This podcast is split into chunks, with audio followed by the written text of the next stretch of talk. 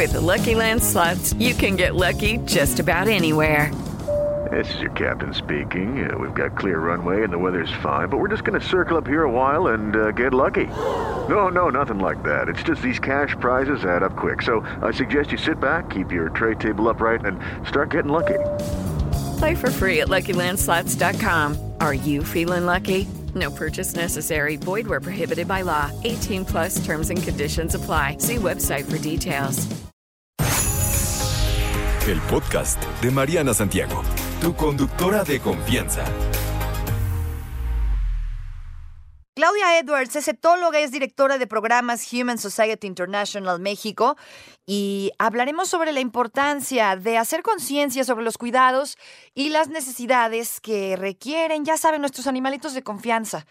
Eh, estos que se convierten en familia y parte importante de nuestra estructura, eh, pues sí, familiar. Así que tener un perro o un gato no es cualquier cosa y hay que evaluar la situación antes de adquirir uno, con el fin de prevenir, ya saben, ¿no? Tanta, tantos animalitos abandonados en la calle. Querida ah, Claudia, ¿cómo estás? Buenos días, bienvenida. Muy buenos días, Mariana, mucho gusto. El gusto es mío. Oye, platícanos eh, la importancia de hacer conciencia, por ejemplo, en esta parte de, de la vacunación, que es uno de los temas pues, más importantes que debemos tener en mente a la hora de adquirir una mascota. Sí, creo que esta parte de que hemos vivido en estos años nos ha nos ha puesto eh, esta importancia en la vacunación tanto en los animales como en las personas y de hecho ayer fue el Día Mundial de la Vacunación y esta intención es que nosotros sepamos que podemos prevenir enfermedades mortales tanto para las personas como para los animales cuando vacunamos a nuestros animales de compañía.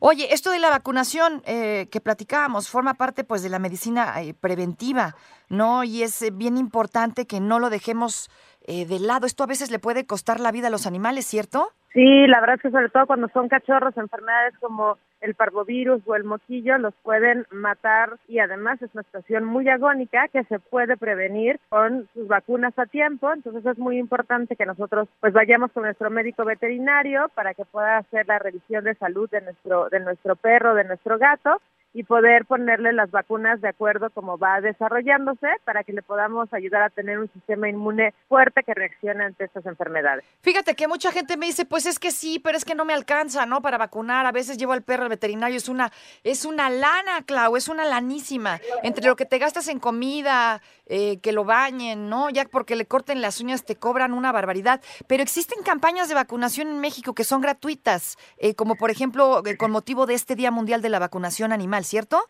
Sí, México tiene siempre vacunas de rabia eh, gratuitas. Tenemos dos vacunaciones al año para todo el país, lo cual es muy importante porque la rabia es una enfermedad que también se transmite al humano y también es mortal para el humano. Así que nuestro país ha hecho un trabajo muy bueno. Eh, no hemos tenido casos de rabia en más de 20 años eh, en humanos transmitida por perros Tuvimos un caso eh, el año pasado de un gato y un murciélago, pero fueron situaciones aisladas. Estas campañas de vacunación gratuita nos han ayudado a mantener a nuestro país pues, libre de esta enfermedad y a nuestros animales, así que es muy importante que lo que lo tenemos en consideración. Y la otra cosa es que a lo mejor pues la vacuna puede ser no no muy barata, aunque hay de distintos eh, precios, pero el tratamiento para un animal cuando se enferma pues es mucho más caro. Entonces prevenir siempre va a ser mejor que, lamentar, ¿no? Me dices, existe esta campaña de vacunación contra la rabia de manera gratuita durante todo el año.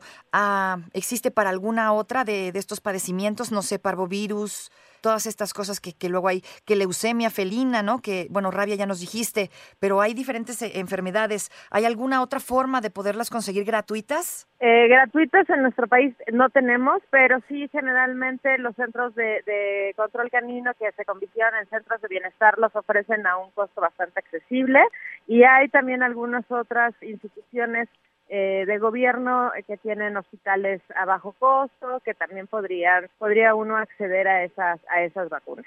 Oye, platícame un poco de esto. Ya cuando adquirimos nuestro cachorrito, pues tenemos que pensar en el esquema de vacunación. Ya ves que decimos, no, no lo saques ahorita a la calle porque pues está muy sensible, no tiene vacunas, no le vaya a dar un algo. ¿A partir de qué edad, eh, en qué momento se le tiene que vacunar a los cachorros por primera vez, por ejemplo? Siempre vale la pena que el veterinario haga el análisis de cada perrito, porque si tienen más anticuerpos, menos anticuerpos, y si tomaron calostro, si no tomaron calostro, podría variar nuestro calendario de vacunación, las enfermedades que tenemos a nuestro alrededor, pero digamos que al mes y medio, los dos meses, comenzar con nuestra vacunación ya sería adecuado. Tanto perros como gatos, bien dijiste, tenemos enfermedades como leucemia, que, que es una enfermedad viral en los gatitos, que a veces se vacuna y a veces no, porque todo va a depender de si ya tiene anticuerpos, si no tiene. En realidad, esa parte de la, de la vacuna es, es, es una medicina muy importante, ¿no? Y entonces saber la condición de nuestro pequeño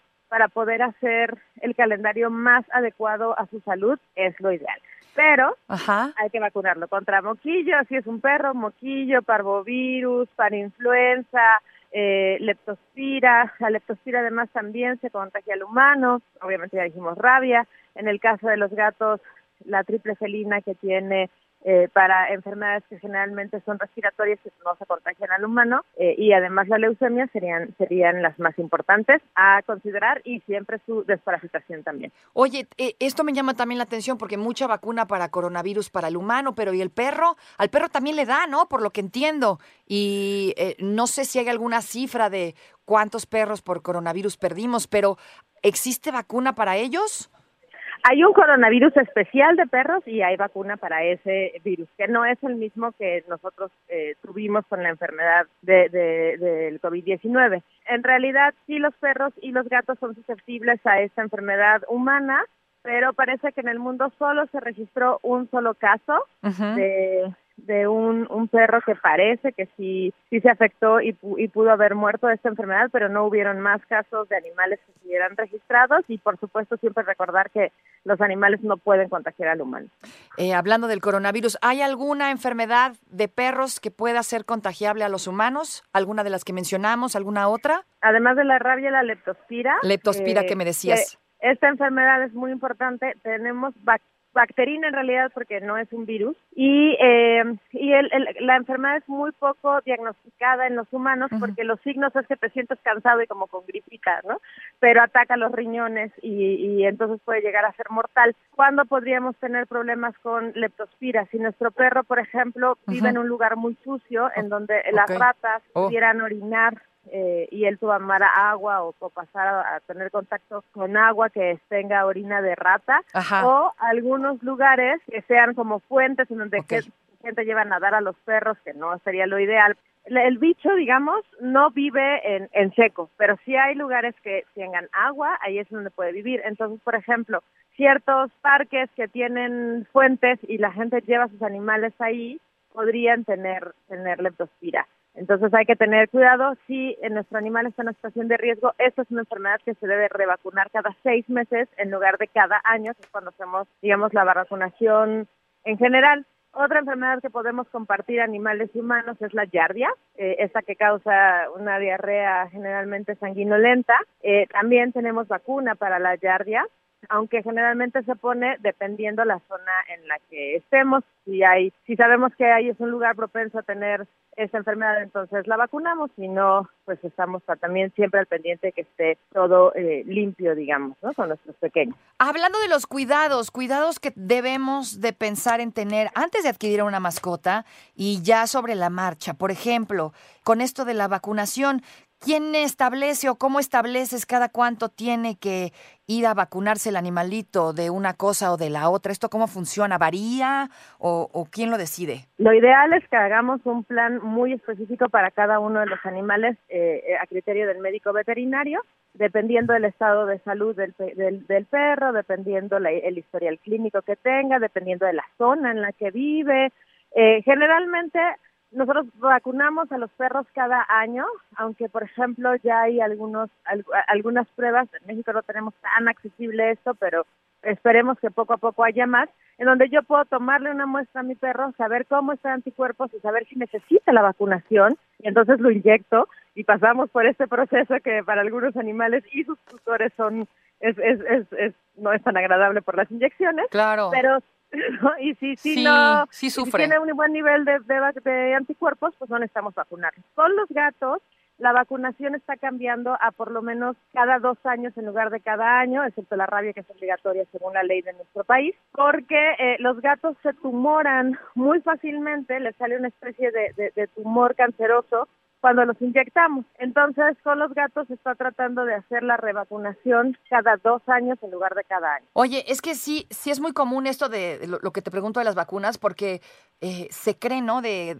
todos decimos lo mismo. No es que lo tienes que vacunar cada dos, no es que lo tienes que vacunar cada tres. Y, y, no, es muy importante recalcar lo que acabas de decir, no a todos les toca en el mismo momento, depende del animal, lo tiene que checar un especialista, un veterinario. Él es el encargado de decirte cuál será el esquema de vacunación, ¿cierto? Así es. Perfecto. Hablando de la comida, eh, ¿cómo sé qué comida le conviene más a mi perro?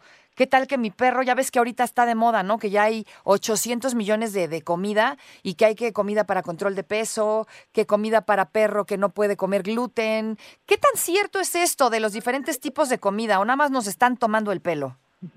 Ok, me parece maravilloso tocar el tema porque esto va junto con el poder tener una, una salud integral, ¿no? Digamos, yo puedo tener mucha vacuna, pero estoy desnutrido, mi cuerpo no va a tener cómo hacer eh, eh, anticuerpos. Así que la nutrición es un tema básico. Y sí, hay muchos alimentos nuevos que siempre valen la pena estar muy seguro de qué es lo que le vamos a dar, de la calidad que le estamos dando y que sea lo mejor que, le caiga a nuestro paciente. Tenemos dietas, por ejemplo, hablando de bajada de peso, tenemos ciertas dietas que sirven para hacer una bajada un poco más rápido, como, como semejante, no es lo mismo, pero semejante como ahora están de moda las dietas keto, por ejemplo, ¿no? Que te sirven como para bajar mucho de peso, pero que no podrías tú tampoco decir, yo voy a bajar a mi perro 5 kilos o al gato dos para mañana, porque eso sería demasiado. Entonces se van haciendo planes junto con ejercicio porque en la pura dieta no funciona, ¿no? Para saber eh, qué es lo que le vamos a dar. Ahora, hay alimentos que no son para bajar de peso, sino para mantener un peso, eh, digamos que, que, que, llamaríamos unas dietas más light, que generalmente tienen mucha más fibra y lo que hacen es que cuando el perro se la come, se inflan más en la pancita y tienen esta sensación de saciedad, porque a lo mejor lo estamos nutriendo con lo que yo le doy de croqueta, pero le queda como el huequito de hambre. Entonces estos croquetas se tienen más fibra, llenan el estómago dándole la nutrición que ellos necesitan. Hay veces que esto es necesario, hay muchas otras veces que también necesitamos siempre ver si a lo mejor nuestro perrito no se está moviendo mucho, eh, está muy gordito, a lo mejor lo que tiene es un problema de hipotiroidismo y necesitamos hacerle sus pruebas de tiroides para poder ayudarle a que esté mejor.